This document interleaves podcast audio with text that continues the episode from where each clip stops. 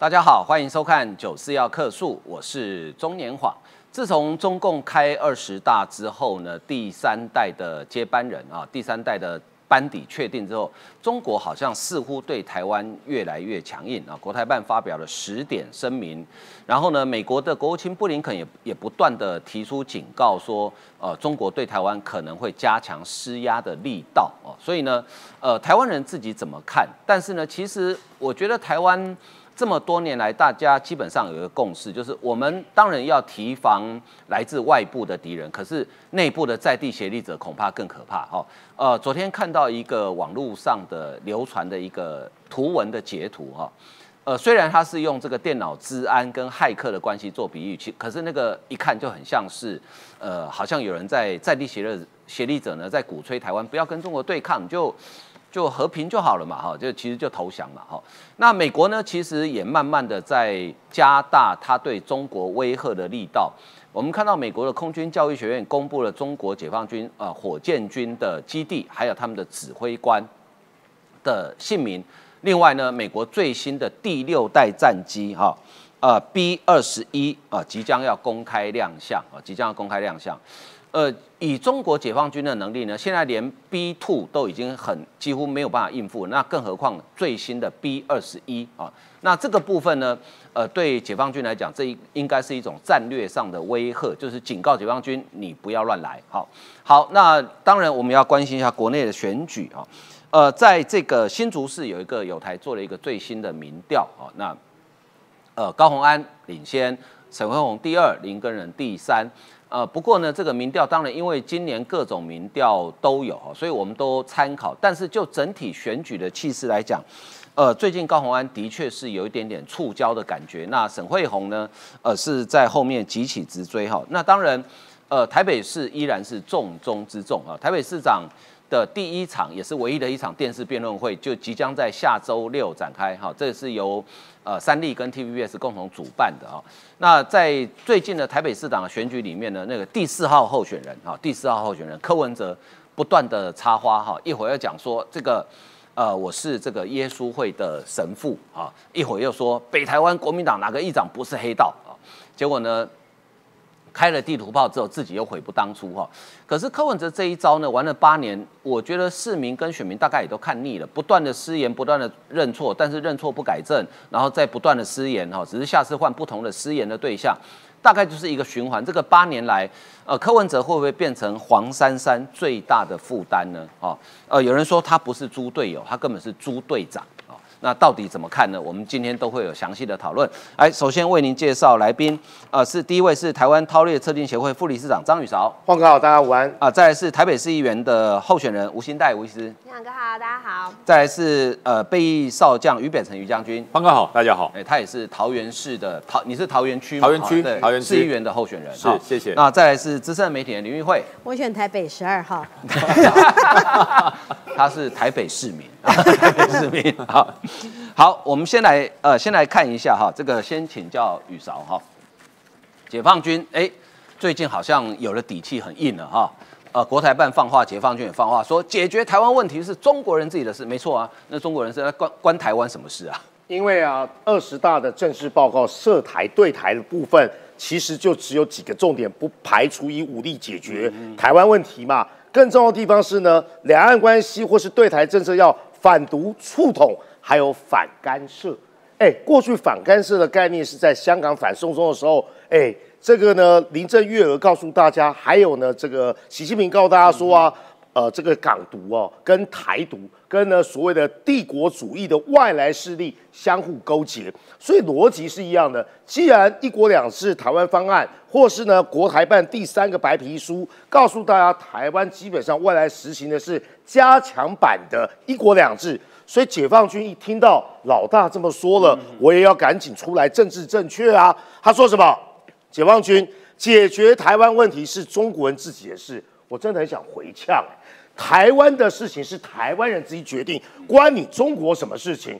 我相信大家都是勇敢的台湾人，勇敢的台湾人啊，勇敢的台湾人啊，七五正西博导航啊。好，中国国防部新闻局副局长这个谭克飞，我研究中国，我真的还不认识他，我真的得好好反省，未来可能常常看到他啦这。个人真的不怎么，这不怎么红哎、呃，对对对，可是啊，就是因为政治正确跳出来，迫切想让我们台湾人认识嘛，反对美国所有条款，强化台美的军事联系，解决台湾问题是中国人自己的事，要由中国人来决定。我告诉大家，他这个也是在超前部署，因为正因为二十大，正因为习皇帝俨然成型。所以呢，美国基于自己的安全，基于盟邦，基于呢台湾的这个主权，对台湾之间的外交、军事、战略的联系，甚至经济只会越来越强。所以呢，他在打预防针啊。讲这句话其实不是讲给我们听的，讲给谁听的？讲给他们大内宣跟自己人听的。哎，我们已经做好了所有的准备。可是呢，各位，你听这样的话，除了觉得愤怒、觉得生气之外，有任何的恫吓效果吗？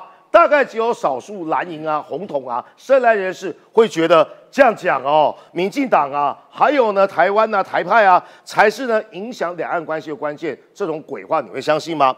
接下来，因为啦国台办呐、或是呢国防部啦、军方解放军呢不断放话，美国基本上绝对不会在这个立场啊让步，或是呢退一步。科比，白宫国安会战略沟通协调官科比，其实在关键时刻，科比会先讲话。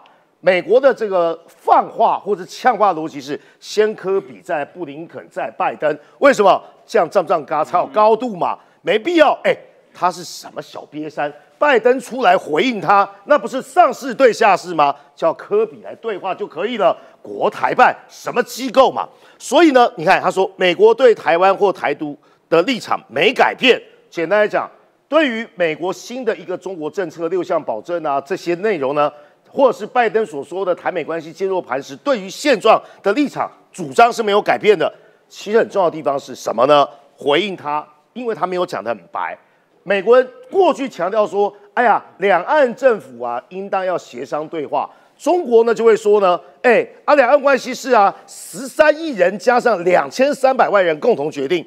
但美国最新的立场什么？台湾问题啊，由台湾人自己的决定，已经不说什么两岸协商对话了。只有马英九会骗大家，中国没有理由在台湾发动任何攻击。简单讲，反对单方面片面改变现状。美国不想看又来了，现状单方面被改变，我都还没有看到下一句话，已经知道他要说什么。会持续协助台湾的自卫能力，未来会持续寻找寻找军售的机会，刚好成为对比。你说自己决定，我告诉大家，台湾问题台湾自己决定，而且台湾的问题已经牵动到整个印太战略，整个自由民主的社会呃的世界。你看、哦、他讲完之后，布林肯接了加码，中国已经决定对台湾强加施压，维持台湾现状不是可以接受的事情。这讲给谁听的？我真的觉得他是讲给啊台湾深蓝红统听的，尤其是马英九什么呃一中各表啦，哦一个中国各自表述啦，你要搞清楚哦。现在就算讲维持现状，在老共心中都还是台独，非统即独嘛。所以很简单的地方是，台湾的现状已经不是说呢哦。维持现状是可以接受的事情，没有了。对老共来讲呢，他就是要统一，不论是合统武统，已经有时间表，也要启动的这个统一的这个方案了。所以啊，大家不要傻傻说，哎，我要跟你和平，我维持现状总可以吧？好不好？我们这个一个中国各自表述九构是没啦，没有这样的事情。接下来人事布局之中，宇哲老师啊，呃，分析很多了，但为大家介绍说呢，哎，王沪宁这个人，王沪宁未来的职位是什么？他过去主管意识形态，所以我们帮他整理了。你看，中国梦啦，还包含“一带一路”啦、反腐运动啦、呃，这个战狼外交啦、习近平思想。其实当初胡锦涛的三个代表都是王沪宁，他是三朝元老。先应应该讲可以叫他是从江泽民胡锦到涛哦，还有习近平。他主管意识形态，但最可怕的地方在哪里？分两个，主管意识形态，他就要告诉大家。哎，他呛讲未来十年是一个没有西方、没有资本主义的全球化。简单讲，未来世界的潮流跟趋势是集权政府、红色供应链，呃，破坏和平，甚至呢扩张。所以说呢，习近平跟普京啊哥俩好。哎，他讲这样东西啊，各位可以接受吗？我们都认为民主、自由、开放的贸易是普世价值，或是呢维持和平，不侵犯人家，不干涉人家内政，这是普世价值。结果一豆桃腮，把这个做改变，这是第一个他危险的地方，因为呢，他主管大内宣，主管中国共产党脑袋，主管过去呢党校的系统，这是王沪宁，但他不要被他骗了。其实呢，他说啊，王沪宁是上海复旦教授，错。那是呢，文革时候补学分。其实他的学问跟理论在台湾来讲一般般而已啦。但是在中国，因为呢跟习近平啊高中基本上一起去下乡的，所以你看是习近平的好朋友。另外一部分是什么呢？特别强调他接了什么职务？哎，他主管意识形态的人有两个人特别注意，一个叫赵乐际，赵乐际是政法系统协政协主席，什么意思啊？将来八大民主榜内，通通给我闭嘴！如果呢说话，我拿政法委过去的那一套叫你法办，让你闭嘴。他接什么职务？他接人大委员长。各位，我们可以预期到啊，什么叫秃子打伞，无法无天？毛泽东说了，习近平将来不仅要改党章，而且要修宪。修宪是谁主导？人大。人大委员长可以只手遮天，擦脂抹粉。这就是呢，王沪宁啊被习近平任命的一个最大的东西，将来一定会推很多法，修很多线。对，不过中国呢，其实除了它国内加强控制之外，感觉它的魔爪哈，在世界上很多地方都伸出去啊，它竟然搞了很多秘密派出所。我们有听过这个于将军哦，小芳因为还年轻，我们吴医师啊，简直都是美少女啊，所以都没有读过什么孙逸仙啊，《伦敦蒙难记》。对，我觉得最好笑是白色恐怖的时候啊，排字功能打成孙逸仙敦伦蒙难记，被判十年。好，孙逸仙那时候为什么在呢？孙文，我所谓的这个国父在伦敦，为什么？清朝的外交馆居然可以啊，把孙逸仙把他抓到这个呢？清朝乱，因为他说这个是外交馆啊，是领土延伸，是没错。但是啊，你可以在外面不管人家的法律，自己把人带。再抓进来，然后准备装箱装回中国。这个优良传统保留到现在。曼彻斯特那个总领事馆不就把朝点拉进去啊，拖进去打吗？对对对，哎，你看做贼。中国一百多年前就这样干的。做做贼喊抓贼，那个曼彻斯特的那个外馆还说，哎，是他影响到我们的维安安全。开玩笑，明明画面是把他抓进去，结果被踢爆。你想想看，全世界有五十四个，哎，我们说派出所。派出所是什么概念呢？警察局嘛，但是呢，在各地方各辖区必须要有分派出去的警力嘛，维系当地的这个治安嘛。中国居然把派出所派到哪里去？派到世界各国去，用来干嘛？因为有个计划，哦，这个保护卫士我之前讲过，叫一一零海外啊，或是呢失控的中国跨国公安的报告，在五大洲二十一个国家设立五十四个海外警务服务中心。大部分都在欧洲，为什么？因为呢，当年六四啊，这些异议分子啊，要不然去美国，呀，美国你明目张胆的开什么玩笑？很多这些异议人士，我所认识的都在欧洲。举例来讲，柴林啊、封崇德啦，他们都在法国嘛。沃尔开西有阵子啊，也是在法国嘛。所以你可以发现呢，当这些异议人士都在欧洲的时候，你看明目张胆，西班牙九个啦，意大利四个啦，英国伦敦两个啦。哦，苏格兰格拉斯哥一个啦，加拿大多伦多三个，你看大部分都是在欧洲，只有加拿大的北美。明目上说是要打击跨国犯罪，履行行政责任，但是什么呢？主要的是啊，威胁、威吓民运跟异议分子。简单来讲，你莫熊给笑，你在当地呢发表呢这个仇习近平言论，或者是呢中国威胁论。如果呢我有办法，就像当年孙中山一样，基本上。把你 hook 来，装回领事馆，然后装箱送回中国，这个叫做常备管辖。所以你想想看，明目张胆，居然可以干涉其他国家的的法律，干涉其他国家的司法管辖权，这就是中国做的事情。你看，最后你看，爱尔兰政府下令关闭，这一定是开第一枪。开了第一枪之后呢，很多国家都知道。你看，福州海外警务服务点的机构，今年稍稍早在今年成立。办公室在这个爱尔兰首都都柏林卡尔佩街的一个写字楼，该楼都是中国人办的各种组织，所以你可以发现呢，这样做的目的呢，好像是灰色地带，规避当地的法律。最好笑的地方是说啊，哎，还可以换驾照啊，其实啊，好像是做警民服务，其实呢是在履行东厂的职务。中国人已经不是呢，中共已经不是战狼外交了，而是什么？直接派人到海外，把异议分子呢全部啊想办法给捉回来。我们可以看到，这就是习近平未来的中国了。对，的确哈，习近平的第三任期虽然安全的，其实这大家预料事前就预料到，就是他可以顺利完成。我补一下，嘿，刚才讲布林肯部分啊，我有一个假设了。嗯哼。哦，虽然很多传闻，如果中国再继续叫嚣下去啊，布林肯来台湾访问，我认为也不是不可能的。简单来讲，我上次已经说过，不到基辅非好汉。来到台湾真英雄，所以呢，所有民主国家的议长呢、行政首长呢，甚至呢，这个呢，呃，高国安的高级主管，将来极有可能都来台湾宣誓捍卫民主的决心了。对，其实哈，这个当然布林肯如果要来，我们一定欢迎啊。只是呃，解放军跟我们的国军会稍微再辛苦一点啊。那呃，我刚刚讲到就是，其实习近平的第三任期看似平安呃度过，但是事实上。中国内部其实有很多反对声音，只是被压抑哦。所以呢，现在呃，所以我请教这个吴医师哈，这个哎，现在中国现在内部要造神，对不对？把习近平变成一个好像非人类的英雄，这样子才有办法合理化他的统治吗？对啊，没错，现在是用那个运动运动迷在造神嘛。运动迷，习近平会运动吗？对啊，他们现在是说习近平就是呃可以走三十里，然后不用喘一口气这样子。十里山路不换肩。十里山路不换肩。对啊，可是其实可以看到吼，像这样子造成的运动，接下来就会是呃这个共产党来统治他们的最最主要的目的之一嘛。但其实我们想要让大家一起注意的哦，其中一个就是刚刚那个雨刷老师有提到这个中共入常的常委七个人，另外一个人叫做李强啊。对，李强他是那个。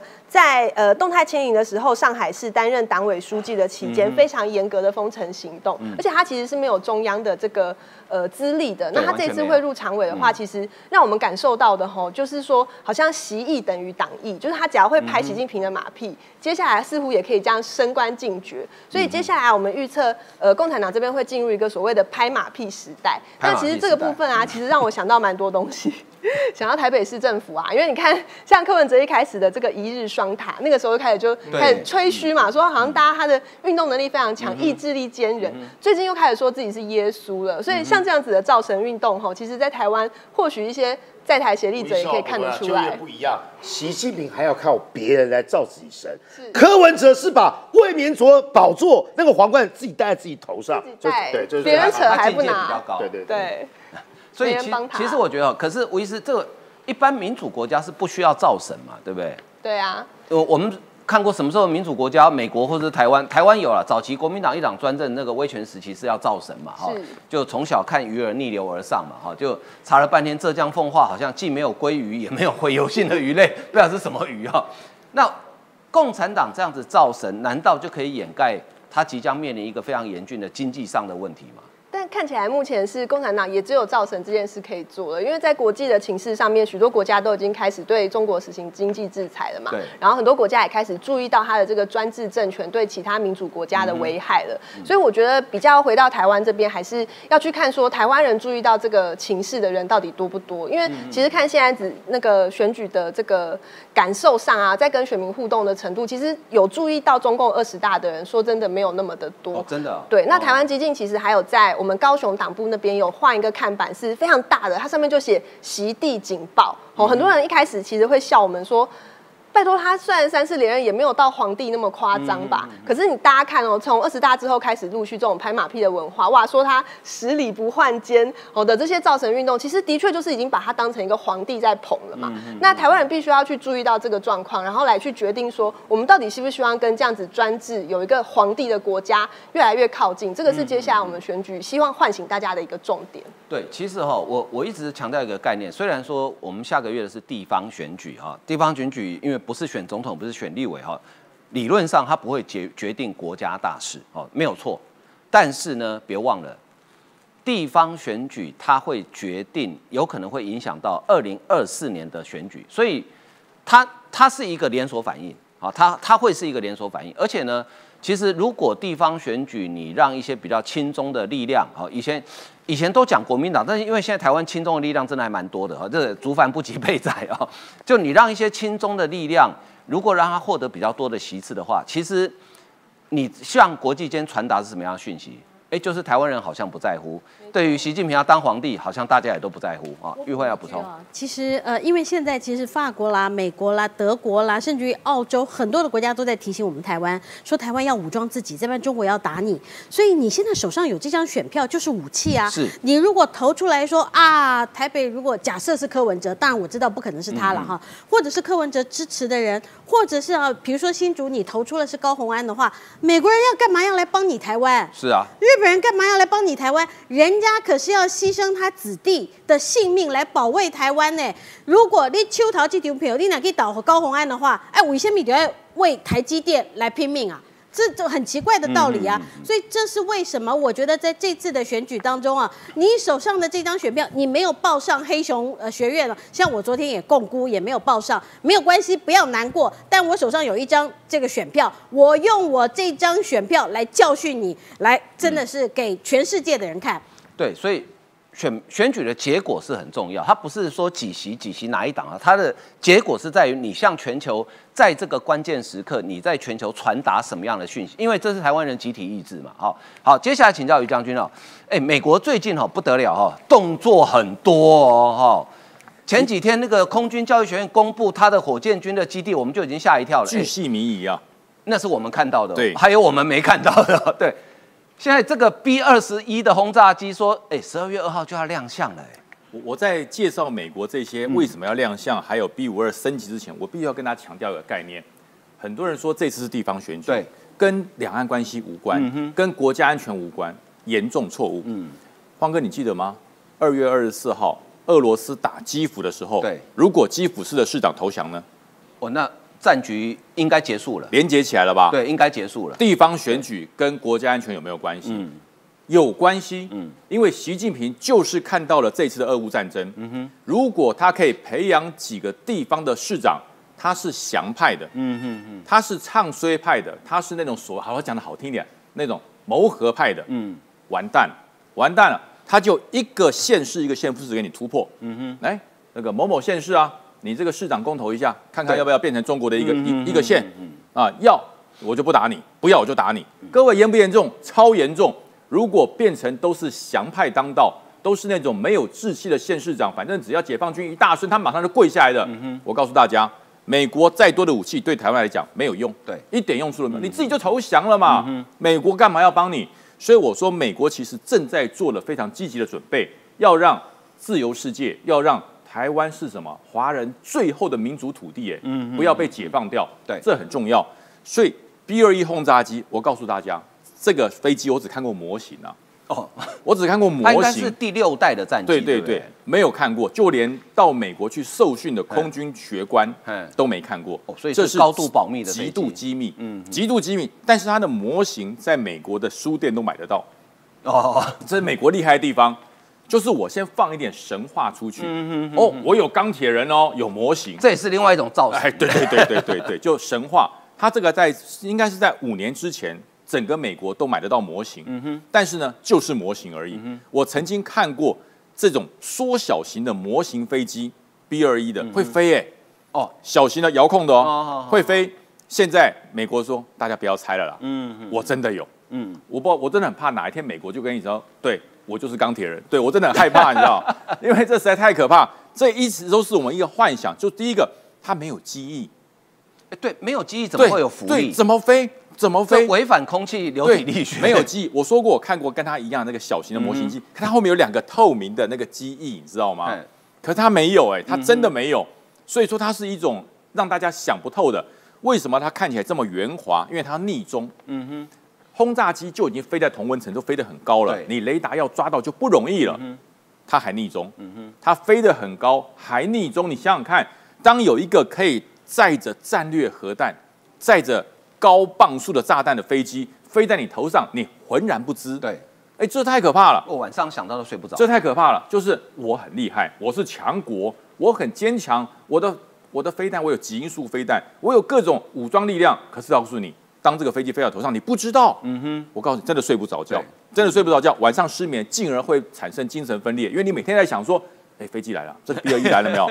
对，然后美国为什么在这个时候公布呢？就是告诉你想要蠢动、想要拿下台湾的这些解放军、这些军头，这不是神话，真的有。嗯哼，而且我要公布给你看，远程、高生存力、穿透性攻击强，而且为什么叫六代战机？它可能没有人操作哦，可能是无人机，它可能是无人机哦，因为六代战机第一个要素就是无人操作。所以也就是说，它飞出去之后，它不见得是有人的哦，它可能是无人哦。无人就有太多的遐想，它的高度、它的载弹，还有它的生存条件都跟有人机不一样。对对，所以你看，它具备了超越现役式所有可搭载核武的载台，然后 F 三十五。可能可以成为它的资讯作战台，就是说，它说不定是一个无人机飞出去，是一个小台的 F 三十五在远程操控它。嗯哼，哎，这太可怕了，嗯，这太可怕。F 三十五已经逆中了，嗯，逆中的战机再操控一个逆中的轰炸机，哇塞，逆中加逆中不会负负得正啊，这就不见蛋了，就找不到了。所以说，这是一个非常成功的一个所谓的贺主。嗯哼，那么你说好，那贺主它只亮相而已，还没有量产。我告诉你，这个可怕了。B 五十二，B 五十二，一九五五年第一架 B 五十二 B 亮相量产，它的是波音公司出的，对，所以为什么它可以服役六十年？大家想到，哎，这美国一定是没没搞头了，没钱了，哎，没钱了，那个老飞机飞六十年，我告诉你，厉害就在这点，它的飞机因为载台是波音的，对，它可以不断的升级，嗯哼，它可以不断的升级八具引擎，嗯，八具引擎，他说，哎，那八具现在它从 B B 呃 B 五二 B 变成 B 五二 H，还是八具，对。八具隐形喷射的能力、推力完全不一样。它直接升级，它这次升级奇异公司的推力比 B 五十二 B 升级了五倍，哇，能力五倍。它本来就是跨洲的这个轰炸机哦，什么跨洲就是可以从美国直接起飞飞到中国，不用加油。对，没错。对，那现在是。它的引擎五倍的成效，就表示它的省油功效也减了五倍。嗯哼，它不但可以飞到美国，还可以，哎，不，从美国飞到中国，还可以再飞回来。嗯哼，所以它完全没有加油的问题。嗯，而且呢，它的载重的重量是目前所有美国的轰炸机，包含了这个枪骑兵这。最强的，嗯，它的载重非常强。如果你看到它把它的那些所有的载弹全部排出来，一个机场的平台摆得满满的，嗯，它全部可以塞到它肚子里面去。为什么？它就是以客机为载台。对。那这一次除了升级引擎之外，包含了雷达也升级。嗯。它的雷达升级是怎么样？大家看过《捍卫战士》啊，这个汤姆克鲁斯很棒的超级大黄蜂，它改成侦察机叫咆哮者。对。那是目前美国侦察能力、搜索能力最强的雷达，对，撞上去了。嗯哼。直接把超级大黄蜂、咆哮者最棒的雷达 A N A P G 七九直接装进去，而且大黄蜂只能装一具，它可以装四具，头、侧机翼还有尾巴，那几乎没有死角。那这就是这个球形的嘛，对，全方全方位的一个侦查。所以为什么 B 五二升级成 B 五 H 之后，大家说哇，这个是实际的成功？为什么？第一个，它的养它很便宜。嗯，养它跟养一架客机贵一点而已。哎，比比养它便宜啦，不是便宜多了啦，也比养它便宜啦。对，所以说它有几辆，七十六架。对，美国有七十六架 B 五二，还有十二架做好了放的库存。而且听说美国打算让它服役到二零五五年，就是要要做一百年，就对，要要要做满，要百岁人，百岁百岁人瑞，百岁基瑞，它可以活到一百岁。所以这是美国告诉你，我的传统的轰炸机，我经过升级，让它更远，让它载台更久。让它的效益更强。我的创新的无人的六代的轰炸机已经出现了，它可以跟 F 三十五之间成为主机跟僚机。F 三十五从一架飞机可以指挥好几架无人机，包含战略轰炸机。更厉害的来了，嗯，美国你说好嘛，很远，在美国嘛，正在展示，没什么了不起。哎，这个到冲绳了，不用枪骑兵 B one B one B 直接到冲绳，就告诉你说，哎。不是远在美国，不是远在地球的另一端，就在冲绳。冲绳离中国很近哎，冲冲绳从我们台湾过去跟到垦丁的时间差不多。差不多，对对对。所以说它多近，它非常近。那枪骑兵轰炸机它的特性呃跟它不一样，不是逆中，跟它不一样，不是载重量大，远程它的特性是告诉你，它的特性是战略特遣支队，嗯就是我可以以中国为假想敌。然后针对你东风二十六导弹攻击之下，我可以做非常精准的战略轰炸转移。我可以把战场随时带到你家去。你正在轰炸我，对不对？对不起，枪骑兵已经到你家了。所以两架就在你的眼皮底下，你要不要防？你要不要怕？所以习近平用了这个有作战经验的张幼霞，然后又找了这个曾经在这个裴洛西访台的时候打了八颗导弹的胡卫东，说你看我这哼哈两将，一个哼一个哈，台湾就吓死了，美国就完蛋就软脚了。我告诉你，你是用哼哈两将，人家是逆中战机、远程轰炸机，还有战略转移的特遣轰炸机，全部都到了。那你再哼也没有哼下去，你只有暴露自己战力的不足。张幼霞的实战经验是一九七九年的中越战争，哎，对对对，那时候他还二十几岁。对，美军随便一个将领的实战经验，可能是上个月在乌克兰，你就知道那个差别有多大。稍微远一点也是在阿富汗。对，你就知道那个差别有多大。好，哎，于山还有一个，就是一张，对对，六代战机。对，我我刚讲过哈。五代战机跟六代战机不同在哪里？无人操作，对，没有人。嗯，但是六代战机它取代了五代战机所有的东西。嗯哼，你 F 三十五、F 二十有的东西，对不起，我都有。嗯哼，但是呢，你要人，我不要人。嗯，这个有人无人有两个技术可以突破。你的战机里面如果有人操作，它要抗击啊，它要跟那个人体的那个身体生物生理极限要做抗要要做抗争，你要经过训练。你看汤姆克鲁斯。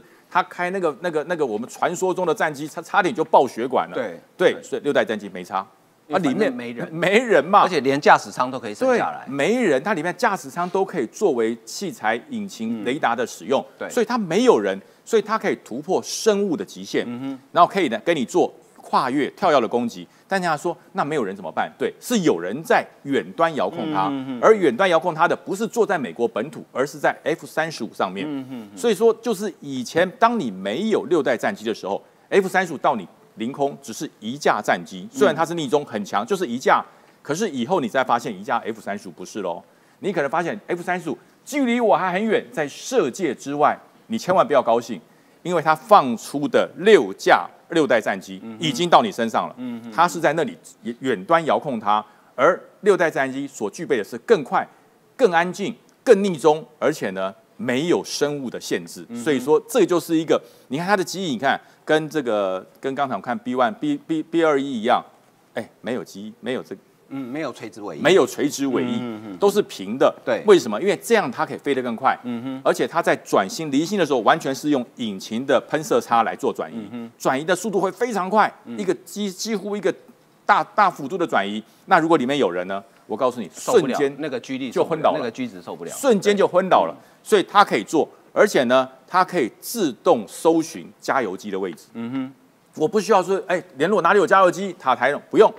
它直接跟加油机做联系，因为它有美国现在也有新一代的加油机，全自动加油机。美国这个加油机有点像我们开车自助加油的。没错没错，就是第六代的战机，它自己会去搜寻空中的加油站，然后距离它最近加油站，它主动靠近，经过了电子识别之后，它直接加油，就加油了。所以它不会没有油，它可以长期滞空，不像我们一般的战机，它一定要落下，对，然后再起来，它不需要长期滞空。而美国这种。一呃，这个 LMXT 的这种所谓全球第一款自动加油机，它就是在空中游走，它不会随便说让你知道说，哎，我要我要加油我才升空，不用，嗯，它在空中游走，因为它的外形跟喷射客机一模一样，对，所以你雷达看下去，哦，一架喷射客机，它也没有任何武装的问题，它就是加油机，对，就变成一个空中浮动的加油机。那再配合六代战机，它增加了它滞空时间，增加了它可以远程搜索攻击的。攻击半径，所以这是真的。美国的整个作战思维进入了无人 AI，而且呢全面化。嗯，然后这个就一直被中国笑的。中国说：“哎，你们很厉害，对不对？美国很强，你弄个极音速飞弹来看看啊！我们东风二十一、二十六已经成功多久了？你还在那个地方说啊？第一次试验失败，第二次测试有问题失败。美国跟中国真的不一样，因为中国是我只要测试。”只只能成功，不能失败，不能失败，失败就被习近平架走了。你看胡锦涛都被架走了，还有谁不被架走？真的不能失败，只要开始测试，他就已经准备好了，就是拍手，一定成功。可是美国不一样，美国做任何事情实事求是，精益求精，找出问题解决，找出科技的这个问题来克服。所以说，美国这次的基因组非常发展成功之后，大家发现一件事。中国的极音速飞弹是透过空气动力学，用跳跃加地心引力推力，然后超过五马赫。我告诉你，它就叫什么？硬气功。它叫硬气功，它不是透过进气排气，然后空气跳跃，不是，它是直接它的推力就能够突破五马赫，嗯，这叫叫硬功夫啊，对，真的，这叫硬功夫，不需要任何空气的介质。那大家说，那这样不是很笨吗？不对，所有空气介质都算进去了，也就是说，它的硬推力直接可以超越五马五马赫，所以再加上空气动力学计算是五马赫以上，嗯哼，就是五马五马赫以上，而且呢，速度快。滑翔力强，推力够，但是呢，精准速度绝不会马虎。所以我讲嘛，它这个火箭以五倍音速超，大概每小时三千八百五十三英里，哎，六千两百公里。但是呢，它的设计的目标与速度误差值是百分之百，没有说什么零点一一公尺，没有百分之百直接命中。嗯嗯，这个厉害。而且你看，你注意到美国一次测测试十二项极音速武器。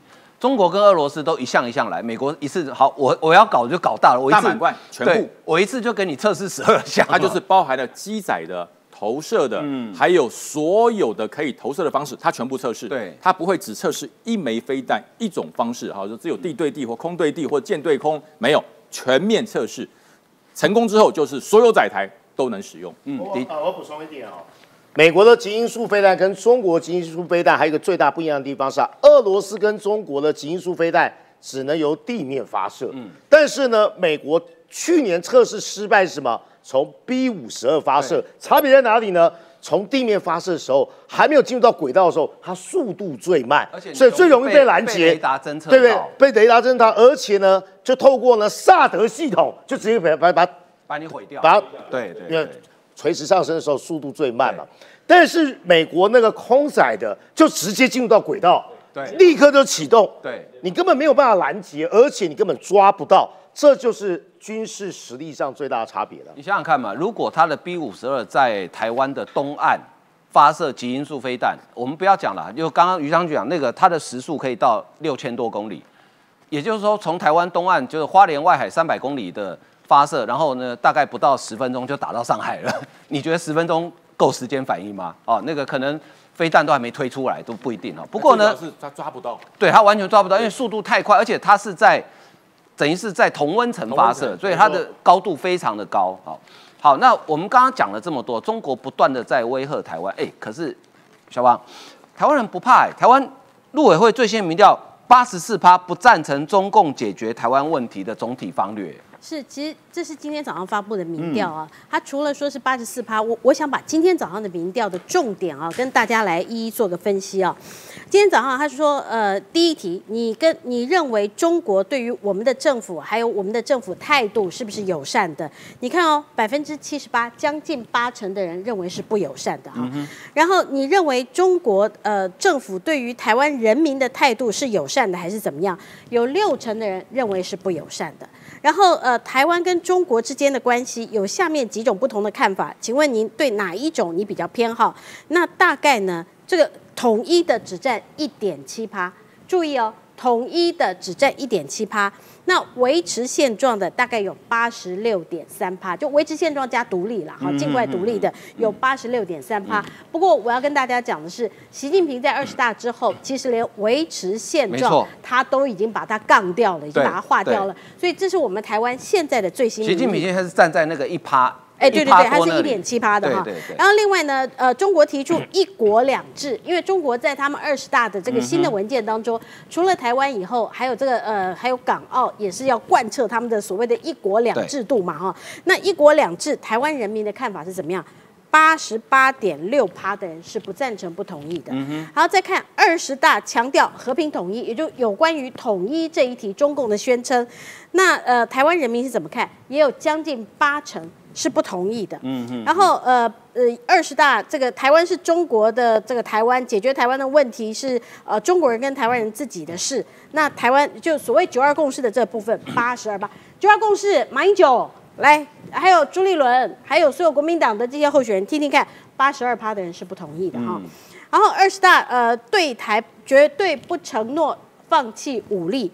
八十五点六趴的人是不同意的哈，然后共机的部分九十一趴的人是有感觉的，他们是认为这是对于台湾是一种威吓的，所以啊，像吴思怀等人，你不要觉得他是这个在领空随便看看就回去了哈，这个不是九十一趴的人告诉你啊，他是认为这是对台湾是威胁的。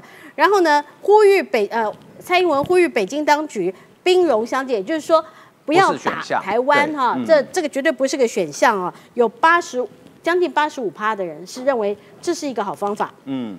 最后一题啊，在理性跟和平还有这个呃相互相的一个。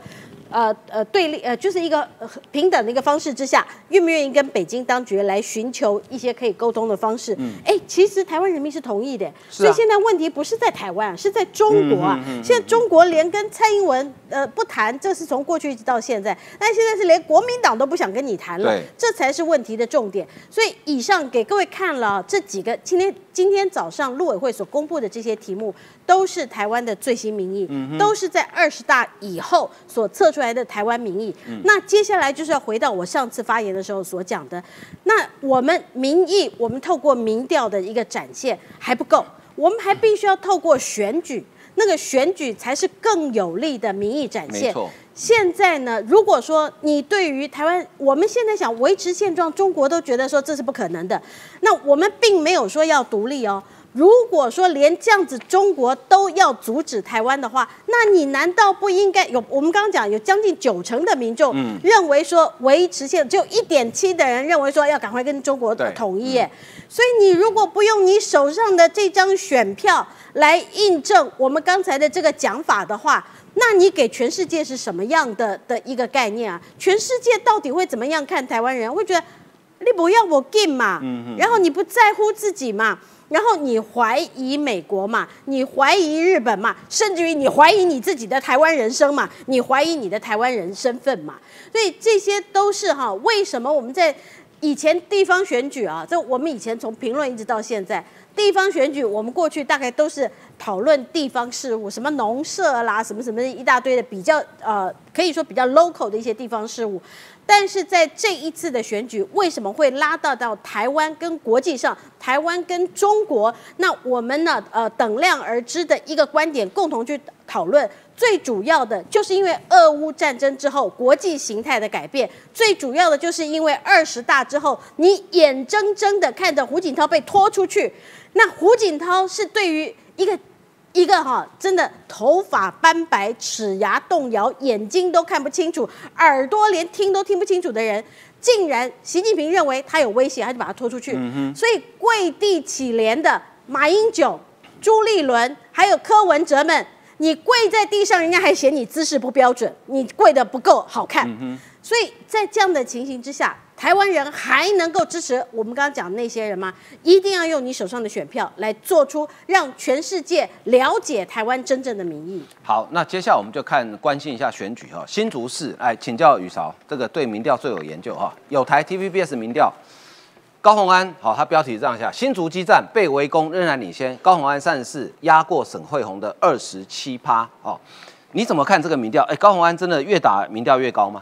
这是蓝营带风向的说法。刚才录影之前，我们跟那晃哥跟那小芳开玩笑，机构效应嘛，对不对？如果 T 台做出来的没有赢百分之二十啊，我告诉你啊，高虹安还是很危险的。所以说，你看现在才赢多少？大概百分之六、百分之七嘛。嗯，因为 T 台的机构效应啊，我相信有口皆碑啦。我们是尊重他，但是呢，我们也可以质疑他。这是我对民调态度。第二个，民调看的是趋势。哦，同样的中华亚太精英交流协会，就王志胜秘书长做的，还有呢，之前自由时报做的，是超车了。但是呢，我们看的是趋势，什么意思呢？哎，两个月之前，也就是呢，林志坚论文呢被这个蓝白阵营啦黄轰的时候，沈惠宏民调差多少？至少是两位数字啊。现在都已经缩小成为个位数字了，所以这是一个趋势。第二个，你以为高鸿安呢越打越强，是他真的很强吗？不是的，它增加百分之八，对不对？林根人降低百分之六，其实是林根人的票，他的跑过去，他跑过来而已嘛。然后呢，沈惠荣增加百分之四，所以现阶段呢，蓝营的想法是什么？我第一次啊支持马英九，我第一次认同李世川，而且很重要的地方是啊，不要说这是什么绿媒带风向，风传媒的属性，我相信各位线上的朋友也很清楚啦，因为它的种族比。好，还有那个高层，一个叫吴典荣，一个叫夏生，应该没有人会认为他们是绿营的吧？好，他告诉大家，卢秀燕挺高鸿安，让他一刀毙命。这个他是林根人啊，对对对。为什么十指相扣嘛？哦，穿姐妹装嘛。那卢秀燕会这么做，基本上有她的盘算嘛。她将来大概也想问鼎什么大位啦，否则超前部署做些动作干什么呢？除了侯友谊之外，那么呢，卢秀燕居然也起心动念，她想干什么？否则做这个动作，甘愿被国民党自己人骂的要死。所以说呢，卢秀燕有私心。好，但是呢，她的私心呢，让林根人呢，基本上啊，痛心啊，堆心瓜了。还有。中华大学论文过关之后，这我都不评论，我都尊重人家学术伦理啊。虽然呢，我认为他的论文也有瑕疵啊，但是啊，中华大学说过关了，我就尊重嘛。开始回稳拼逆转，风传媒说的啊，吴点荣的这个呢媒体说的，夏真的媒体说的。但是我刚才说，我为什么要支持马英九？哎啊，国民党你还是要有自己的党魂，要有自己的主体性嘛。党党中央的高层觉得莫名其妙。哎，啊，我们有自己的候选人哎，嗯，对，啊，我们候选人的支持者莫名其妙去挺呃高鸿安干嘛？而且高鸿安退一万步，他选上会理国民党吗？不会，寄生上流，把台北市府的、把民众党这些人通通搬到啊新竹市政府去了，车家都不好搞啊，够怕瓜嘞，还会让给你国民党吗？所以国民党人你自己要搞清楚。这几天刚才线上朋友提醒我，哎啊，我们那个高鸿安啊。的论文啊，已经获得诺贝尔抄袭奖。那是啊，翁达瑞先生说下载已经一百二十二万人次了。哦，他最新就多一万，不到十分钟就多一万。刚才说，我还有州政府会不会觉得很奇怪？对对对对，不是他们搞不好会觉得这个是呃万圣节的恶搞吗？哦，有可能。所以说，你看要回防的地方是什么？哦，要连线，什么意思呢？这是莫名其妙的地方啊！昨日张善政，今日高鸿安。明日蒋万安，哎，那开玩笑，你把它视为是什么友军，是不是？不是侧翼，这种东西呢，连线的说法呢，真的有人看不下去。什么样？国民党福建人士说，这一定是党中央的人出来放话啦，也是朱立伦出来放话啦。哦，对党内声援高安感到不解，莫名其妙，造成林根人最大伤害就是卢秀燕，然后呢，帮林根人站台，然后呢，这个十指相扣，影响到这个士气嘛。接下来是什么？呃。林根人要找回基本盘，只要是立委的三十七趴，但他们的盘算也非常非常的理想啊。有没有打折不知道，因为林根人的，这的群众魅力有待加强嘛。找谁要来站台？刚才说的马英九，嗯，希望呢马英九能够抠回呢基本盘。找李世川，为什么要找李世川？韩粉来，呃，韩国瑜来不够，还要李世川，因为川北啊在啊，国民党内部呢基本上人缘蛮好的，因为他与人为善嘛。但是他代表是什么？李世川左手代表朱立伦啊，但是他右手代表谁？代表韩国瑜嘛，希望抠回来。如果这个东西啊能够奏效的话，当这部分又流回来，然后呢，沈惠宏呢持续呢上升的话，那各位最简单的数学跟最简单的计算，你认为高安的选情看好，还是沈惠红的选情看好？大家心中有一把尺了。对，来，玉慧要补充。其实这一篇论文呢，应该就是高鸿安他一开始的时候，他在跟人家占学历的时候，他第一次出来说，我我有一篇论文在网络上面被下载三千多次，这个应该就是那篇的论文哈，疑似那篇的论文。那个时间点是什么时候？是九月二十号。今天呢是十月二十八号。那呃，我在礼拜今天是礼拜五嘛，哈，我们录影的时间是礼拜五，在礼拜三晚上的时候，我也上网曾经看过这篇的论文，刚记得吧？九月二十号之前是三千多次，这个是高红安自己讲的嘛？他自己说的。当然，在这个礼拜三的时候，因为他一讲完以后，大家就很好奇啊，我们大家就去看看。那个时候我也曾经就看过这篇论文，可是呢，那个时候还不是广为流传。在礼拜三的时候，就是礼拜三的晚上，我看大概差不多是八千多次。那我们现在这个。录影的时间点呢？给各位看，一百二十三万次，这是现在的最新数字，一百二十三万次。从哦八千多次哦，这个真的是我我眼睛都不敢眨一下。你大概每十分钟就是一万一万一万，也不到四十八小时哎，这个是非常可怕的一件事情哦。那它代表的是什么？代表的难道是 T 台或者是国民党告诉我们的？高鸿安？你们棒啊！越打高洪安越旺，这难道是个越旺的正正声量的一个一个感觉吗？其实不是哦，这个代表的是讨厌高洪安的的数量。嗯哼，你讨厌高红安，你不喜欢高红安，也就是高红安的负生量了，才会在这么短的时间拉到这么高。然后我们刚才讲到同温层啊，那这边哈，我突然也想到同温层，我也想要告诉这个张善政哈，因为我们呃除了讨论到张善呃这个高虹安之外，新竹我们也会讨论到这个嗯桃园嘛。张善政前几天还有国民党的童文成一直在打什么？一直在打说，你看看郑玉鹏之前呐去中国做生意啊，那竟然呢做生意的时候申请专利，申请专利，然后也写什么中国呃台湾对，来哦，张善政，你的童文成打到高虹安了，来看看，这是二零一六年谁？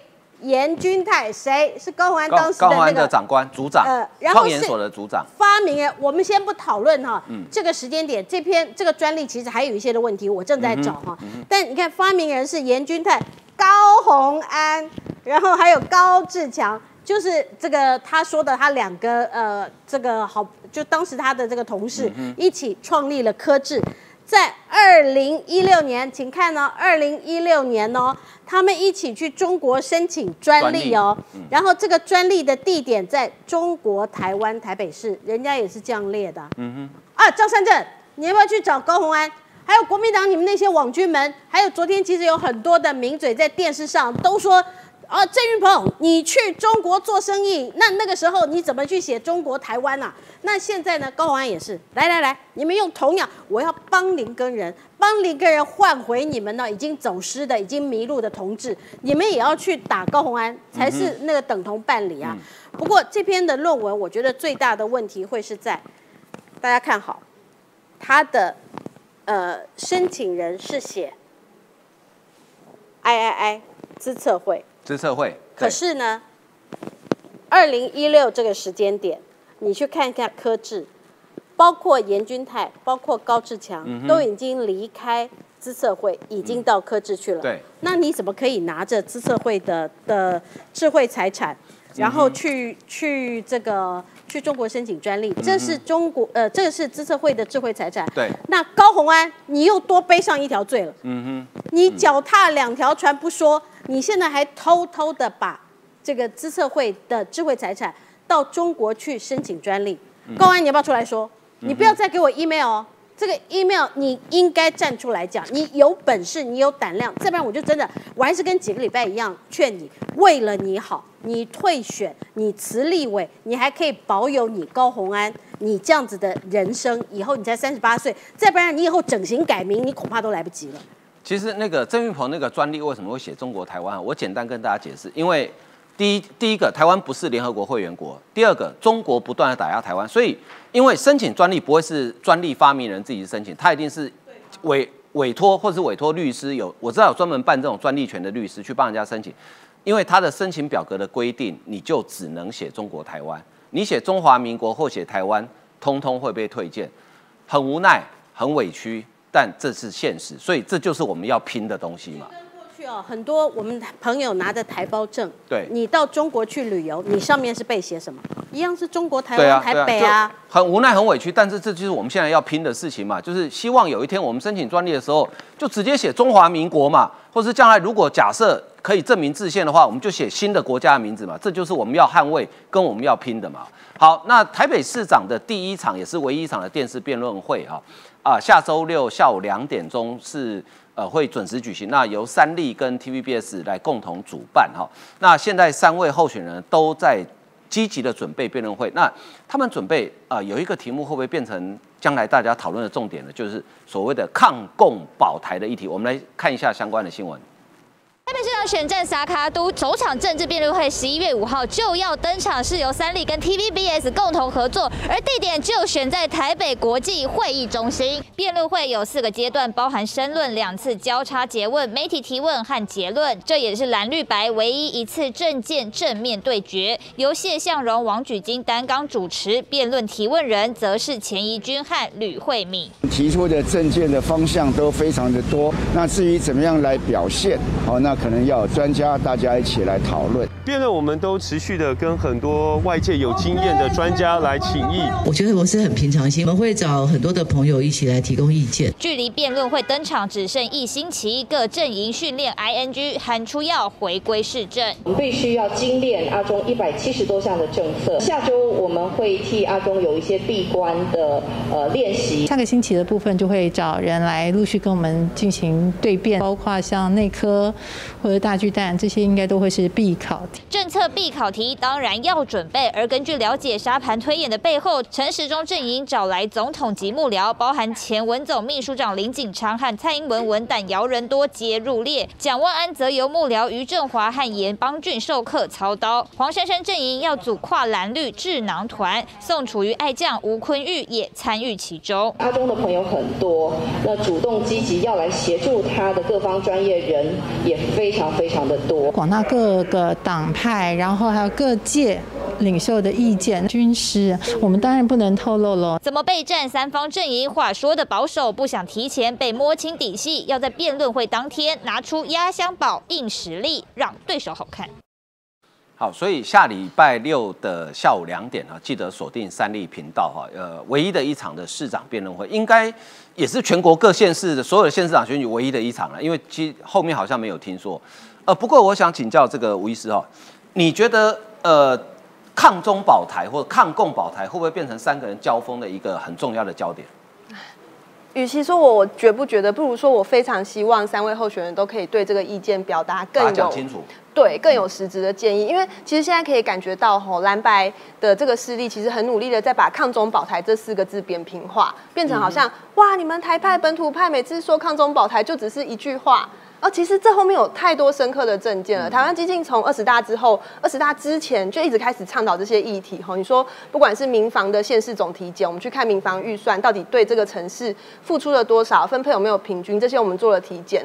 包括说，你说民众到底在不在意抗中保台？不是我打断一下，各县市民房最高指挥官就是他们的县市首长。没错，没错。所以有关的，不是超有关。之前那个曹新成董事长捐了三十亿，然后柯文哲不是很酸的说三十亿能干嘛？哎，结果台北市一年其实是有两千万的民防预算的，里面只有百分之四用在训练，每个民防队员只能分到两百五十块，一年两百五十块能干嘛？好，那你说到时候真的打起来的话，现在首长如果是像柯文哲这个样子，你说台北能不能撑得了超过一天？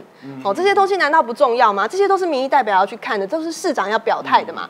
那除了这个之外，哈，很多人会说，哇，民众不在意抗中保台，民众只看民生、看地方议题。错大错特错！我们刚刚就有一位网友，其实他就有说啊，他说黑熊学院的课吼，现在出来。比台大还难抢啊！就是一出来就秒杀，秒杀，而且不是只是第一波，第一波、第二波、第三波都抢不到，我自己也抢不到，比选前之夜凯道更难租，真的是这样。所以其实民众也很在意这些议题，可是在意这些议题的同时，到底有没有政党、有没有候选人可以提出一个更深、更全面的论述，去不只是国防，因为像刚刚将军讲了很多国防的军事武器，其实看了让我觉得很安心，但我又在想到。以后控制这些武器的人会是谁？这些武器会不会根本用不上，或者是被用在错误的地方？这些是我很想要去守护、去讨论的。哦，那接下来如果说台北市的这个市长候选人有办法把这个议题做一个更实质的表态，我会觉得很放心。但我担心一件事情，因为像黄珊珊嘛。我们已经知道蒋万安他其实很多政见，像我自己是医疗人员，他的政策其实非常的空洞，没有论述。包括他之前自己是那个卫福环委的这个立法委员，可是他提出的什么长照三支箭，根本就没有讨论的空间。他把很多基本的概念都混在一起了，这个医疗人员一看就不行。可是黄珊珊，黄珊珊她一直去呃。广广告的是说我的市政能力很好，我觉得抗中保台只是政治议题。他甚至说他这一次的市长辩论会，他要恶补的不是市政，是政治议题。所以很明显，他要把这个国防民防的议题吼打成是好像是政治操作，好像不屑去讨论它，好像讨论这个就脏了就怎么样。这个是我最担心的，所以我真的真的非常希望所有不不只是县市首长啊，当然包括民意代表、里长、议长候选人这些，全部都可以针对这个。抗中保台这个议题做出更实质的表态，包括说签之前那个不投降承诺书，这些我都觉得是是基本要求啊。其实我觉得讲精准一点，应该叫抗共保台，不是抗中保台。我们没有要跟十四亿的中国人对抗，因为绝大多数的中国人其实他们也是被统治者啊。我们要对抗的是那个万恶的共匪啊，就简单这样，就是万恶的共匪啊。其实刚刚讲到黑熊黑熊学院很难报，为什么难报？因为它名额少嘛，因为它经费有限嘛。那如果假设今天如果我当台北市长，我每年有有民防预算，我就一部分民防预算拿来举办跟黑熊学院一样的活动嘛，让想报名的人多一些多一些地方可以报名嘛，大家就不用这边这边抢了啊。